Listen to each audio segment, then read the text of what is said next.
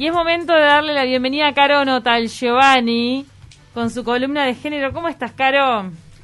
Hola, buen día, ¿cómo están? Buen día. ¿Todo bien? Bien de bien. Hoy me trae, nos traes una perspectiva muy innovadora. Bueno, sí, era un poco la idea, este, poder plantear un tema que en realidad para mí también es algo innovador porque de hecho cuando surgió la posibilidad de, de hacer este ciclo de entrevistas, este, tuvimos que buscarle un poco la vuelta, por lo menos yo, para ver cómo se vinculaban estos dos temas, porque realmente era algo que mm, hasta ahora no lo había pensado mucho. Qué y increíble. Bueno, como hablamos siempre, este, hay, hay temáticas que a priori parece que no tienen nada que ver con el género o que no tienen nada que ver con el feminismo, pero en realidad, Pero como se hemos dicho vinculan. a lo largo de, de todo, de todo este año y medio que, que hace que estamos haciendo esta columna, el género atraviesa todo, ¿no? Y cuando hablamos de veganismo o de antiespecismo, que es, digamos, la, la corriente dentro de la cual se enmarca el veganismo, también está atravesado por el género, ¿no?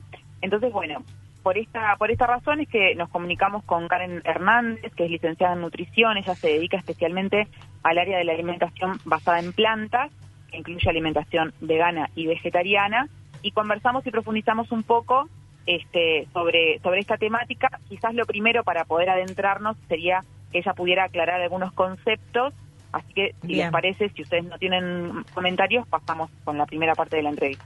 Dale. Hola, buenas. Bueno, muchas gracias primero que nada por la invitación y en respuesta un poco a la pregunta de qué es el veganismo eh, o qué es el movimiento vegano, decir eh, que el veganismo es un posicionamiento ético y político que es de carácter abolicionista, o sea que busca la liberación de los animales. Como es un movimiento político eh, y es también un- posicionamiento ético, atraviesa mucho más que la alimentación. Generalmente se relaciona directamente a la alimentación porque es lo que más abarca, eh, pero también tiene que ver con todas las elecciones que hacemos en el día a día, como por ejemplo qué ropa usamos, si usamos cuero, si usamos lana, eh, qué entretenimiento eh, consumimos también. Eh, o sea, cualquier ámbito de nuestra vida donde se utilicen animales, el veganismo ahí eh, cuestiona ese uso y esa explotación. A su vez también el veganismo se basa en el antiespecismo, es un movimiento antiespecista.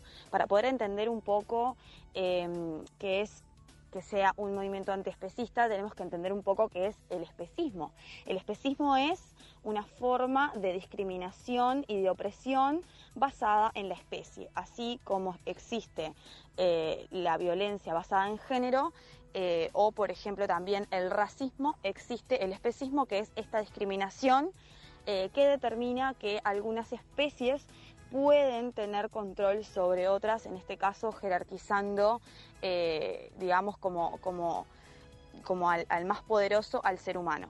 Respecto a, qué tiene que ver o cómo se vincula el veganismo con el feminismo y con la discriminación basada en género, creo que tiene que ver justamente con esto de que el veganismo es un movimiento abolicionista y que lo que busca en realidad es la liberación y es la igualdad de derechos de los eh, animales no humanos con respecto a los derechos de los humanos.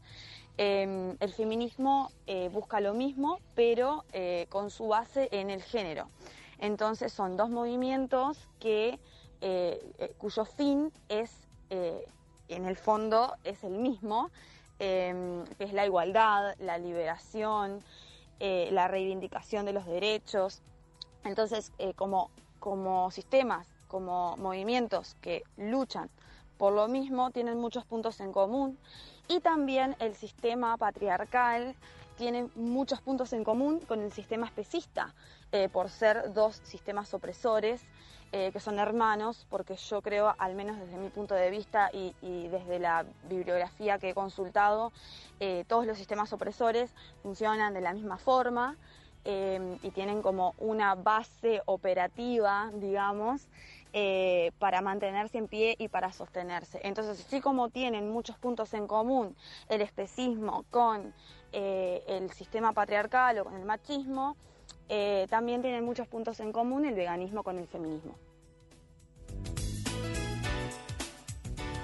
Había escuchado hablar del especismo y la verdad es que, claro, uno nunca lo había logrado asociar tanto a, mm, al feminismo y cómo la alimentación y la filosofía detrás de lo que rige la alimentación puede tener que ver. Todo se une. ¿Qué tal? Ay, Caro. Sí. sí. no, eso que ustedes decían, o sea, son dos, dos sistemas eh, opresores, ¿no? O sea, en, un caso es eh, por una, una opresión basada en el género o en el sexo y en el otro caso basada en la especie, como también ella mencionaba el ejemplo de la raza, que, que, que tiene que ver con la discriminación por la condición étnica, o sea, pero estamos hablando siempre de sistemas opresores que, bueno, repiten como una misma lógica, ¿no? Una aclaración que yo quería hacer, porque ella en un momento habla de la igualdad de derechos con respecto a los animales, y obviamente a esto hay que aplicarle como el sentido común, ¿no? O sea, no estamos hablando de que los animales vayan a votar, ni, ni trabajen ni estudien, o sea, ellos no necesitan ni un presidente ni un parlamento. O sea, estamos hablando de sobre todo del respeto por el derecho a la vida, por los derechos. inherentes a cualquier ser vivo, derechos sí, ahí va, sí, sí, sí. Exacto, el derecho a la vida, el derecho a la libertad, esto que tiene que ver con el respeto del hábitat de los animales, respetar el instinto, o sea, todo lo que tiene que ver con, con su condición biológica y que lo que por instinto ellos hacen, como por ejemplo en qué momento reproducir, de qué manera reproducir, ¿no? Los procesos naturales, estamos hablando de este tipo de cosas, ¿no? Y fundamentalmente del respeto al derecho a la vida, ¿no? Este, entonces, bueno, em, una, una de las de las cosas que ella también me comentaba, que no salió acá al aire, pero está bueno eh, plantearlo también, eh, con respecto a que, también es un es una, una similitud, si se quiere, entre el feminismo, entre una parte por lo menos del feminismo y el antiespecismo, que es que son movimientos antisistema. O sea, está eh, lo que se plantean es cambiar el sistema de la manera en que está planteado. Y ahí ella me hacía la diferencia, por ejemplo, con el caso del vegetarianismo, que el vegetarianismo es lo que, este, según la bibliografía consultada por ella, se denomina como bienestarista. O sea, lo que plantea el vegetarianismo de alguna manera es, bueno, yo no me como el animal muerto porque no estoy de acuerdo con que se los mate, pero sí puedo comer eh, huevos o lácteos que provienen de animales, pero que están tratados en buenas condiciones, ¿no? Como que de alguna manera no estoy apoyando. Cuando te dicen que es orgánico, más o menos, o, o te dicen de tratamiento ético, ¿no? A veces dicen eso. Lo de tratamiento ético, ella no me lo comentó, yo lo, había escuchado, pero no sé si refiere exactamente a lo mismo. Mm. Este, pero bueno, un poco la diferencia es esa, ¿no? El, el, veganismo o el que se enmarca dentro del antiespecismo lo que busca es un cambio en el sistema, ¿no? Y acá muchas veces se plantea, porque obviamente digo, la gente cuestiona, ¿no? Estas cosas, se plantea este tema de, por ejemplo, bueno, ¿qué pasa con la economía si todo el mundo fuera vegano, por ejemplo, ¿no? O sea, vivimos en un país ganadero, este, También. ¿qué hacemos? No vendemos más carne, o sea, ¿no? Como un poco por ese lado. Y en realidad, este, la respuesta un poco por parte de ella fue, bueno, cuando surgió el feminismo, y acá volvemos a hacer una conexión, también se planteaba con respecto a las mujeres un montón de cuestiones parecidas, ¿no? Como que, ¿qué vamos a hacer con los va a acabar la familia. Claro, ¿qué vamos a hacer se va a acabar la familia cuando las mujeres trabajen, por ejemplo, ¿no? y, no hay puestos de trabajo para todos, para hombres y para mujeres. Y en realidad... Lo ¿Cómo se reconvierte todo? Es increíble. escucho hablar y como que me pasa la película. Tal cual, con el cambio de la mentalidad social, el sistema mismo se fue adaptando a esos cambios. No solo que se fue adaptando, sino que en el caso de las mujeres eh, terminó sacando y sigue sacando provecho de, también de una explotación que tiene que ver con la doble jornada laboral, con que las mujeres trabajan afuera y adentro, este, y todas esas cuestiones que hablamos siempre, ¿no? Entonces, bueno, eh, para profundizar un poco en, esta cuestión del vínculo, ella al final mencionaba el vínculo entre el, el sistema patriarcal y el especismo, ¿no? los puntos en común. Y ahora el segundo audio es donde vamos a profundizar un poquito en eso. Bien. ¿Cómo se sostienen estos sistemas de opresión? Bueno, eh, como les comentaba antes, el, sistema especista y el sistema patriarcal eh, tiene eh, muchos puntos en común y estos puntos tienen que ver justamente en cómo operan para poder sostenerse y para poder perpetuarse porque algo muy interesante es observar que ambos sistemas eh, cuentan con eh, soldados o con actores fundamentales que lo que hacen es eh, perpetuarlo, reforzarlo, mantenerlo. Y estos soldados somos nosotros mismos y nosotras mismas, los actores mismos y de la sociedad, digamos, que lo que hacemos es eh, perpetuarlo sin darnos cuenta porque eso está implícitamente metido en nuestra educación, en nuestras normas, en nuestra sociedad, en la forma en la cual nos relacionamos. Eh, entonces, esto es algo muy importante de entender, que somos nosotros mismos los que, los que perpetuamos y los que estamos haciendo que se sostengan estos sistemas. Y uno se pregunta, ¿cómo puede ser que un sistema eh, pueda meterse en la cabeza del ser humano al punto de que uno mismo lo siga perpetuando? Bueno, estableciendo, eh, digamos, afirmaciones que son muy comunes y que todos las seguimos repitiendo hasta que las cuestionamos, obviamente, ¿no? Eh, y principalmente esto, esto lo, escribe una autora que es muy interesante su trabajo, que se llama Melanie Joy. Eh, si quieren la pueden buscar, recomiendo lecturas de ella.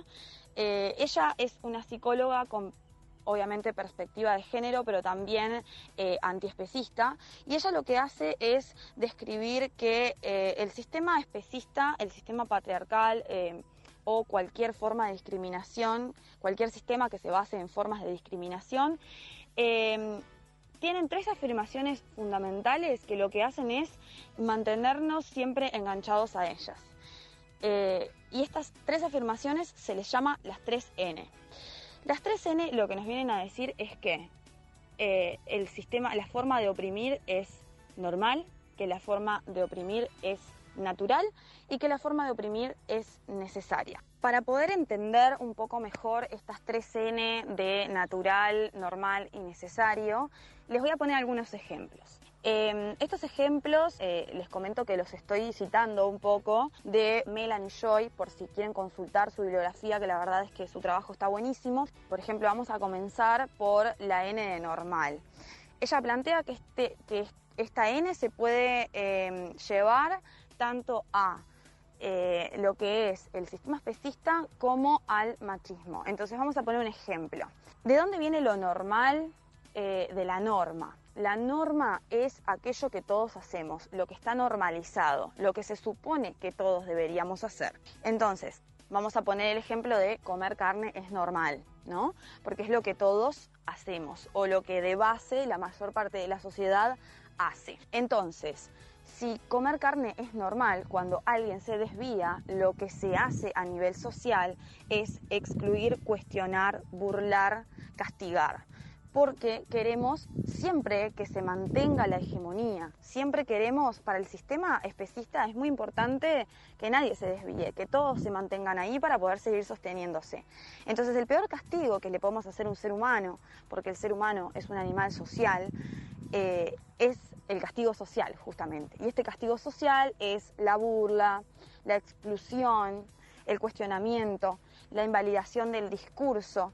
Entonces cuando alguien decide desviarse y lo manifiesta, comienza todo esto, comienza, bueno, pero dale, comete un churrasquito, o bueno, pero te vas a morir o te vas a enfermar porque te van a faltar nutrientes. Eh, empieza como todo este castigo social para tratar de volver a traer a la persona eh, a, lo que sería normal. En el caso del feminismo vamos a poner, del, machismo, perdón, vamos a poner un ejemplo también eh, muy, muy común que podría ser, bueno, lo normal es que las mujeres eh, deseen y decidan tener hijos, eh, decidan maternar. Eso es lo normal porque es lo que la mayoría de las mujeres hacen. Entonces, cuando una mujer se desvía, decide no tener hijos o no maternar, eh, es castigada socialmente, es cuestionada, es burlada, es excluida de cierta forma. Entonces ahí si pueden ver, esa N de normal se puede aplicar a cualquiera de los dos sistemas. Chan, lo que es normal o no. Sí, ahora en, el, en, la última parte de la entrevista que ya la vamos a pasar, este, vamos a, a, seguir con las dos N. Ella habló de la primera que es normal nos falta natural y necesario. Lo que les quería decir simplemente es, cuando ella habla de Melanie Joy, que es esta nutricionista con perspectiva de género antiespecista, uno de los libros que más, más conocidos, que, de hecho fue el que ella me recomendó, se llama ¿Por qué amamos a los perros, nos comemos a los cerdos y nos vestimos con las vacas? Es un título un poco largo, pero es muy sugerente. Este, nada, lo comento simplemente porque a alguien le interesa profundizar. Si les parece, vamos a la tercera parte. Dale. Vinculada a la N de normal, eh, viene la N de natural. Eh, lo mismo, es natural comer carne, por ejemplo. Bueno, eh, es natural comer carne porque fíjate que los cavernícolas cazaban y comían carne y no sé qué y no sé cuánto. Y es natural que las mujeres quieran tener hijos, porque fíjate que las mujeres son las que llevan al hijo en el vientre, después lo, amamantan, entonces hay un apego, un amor, es natural porque es su biología, porque ellas tienen el cuerpo que está diseñado para eso, etcétera, etcétera, etcétera. Em, en este punto es interesante, eh, a mí me parece muy importante, poder pensar qué es natural, por ejemplo porque estamos muy desvinculados de lo que es natural y lo que no. Y no siempre lo natural es bueno y no siempre lo no natural es malo. Por ejemplo, nosotros ahora estamos, eh, yo estoy grabando un audio en un dispositivo electrónico que no es natural, es algo artificial que está creado por el ser humano y sin embargo no es malo. Eh, entonces hay que repensar un poco si siempre queremos apelar a esta falacia de lo natural o no y cuestionar un poquito si realmente eh, lo no natural eh, es malo o bueno. Me parece que está bueno como ese cuestionamiento. Por último, la N de necesario. Eh, y bueno, la N de necesario viene un poco de la mano también de la N de natural, porque si algo es natural, se supondría que es necesario. Por ejemplo, vamos a llevarlo al consumo de carne, de nuevo. Em, bueno, es natural comer carne, entonces como es natural comer carne, es necesario, porque si es natural que desde hace miles de años el ser humano come carne, es necesario para su organismo, es necesario para que no se enferme, para poder nutrirse correctamente, que el ser humano siga consumiendo animales. De nuevo vamos a pasarlo un poco a lo que es el ejemplo de tener hijos. Bueno, es necesario que las mujeres tengan hijos. Si es natural, es necesario, porque si no, ¿quién va a tener hijos? Porque si no, no, van a ver, se va a terminar la, especie humana, eh, porque si no, eh, no, no, no van a haber ciudadanos y ciudadanas. Eh, que les sirvan como mano de obra al sistema, ¿no? Es como parte de, lo mismo. estas últimas dos N quizás son mucho más sencillas de refutar que la primera, y al pensarlo así nos damos cuenta enseguida de lo absurdo que es y de cómo lo seguimos sosteniendo y podemos eh, reflexionar un poco en nuestras conductas eh, y está bueno porque justamente nos invita a cuestionar todo esto que seguimos sosteniendo sin darnos cuenta.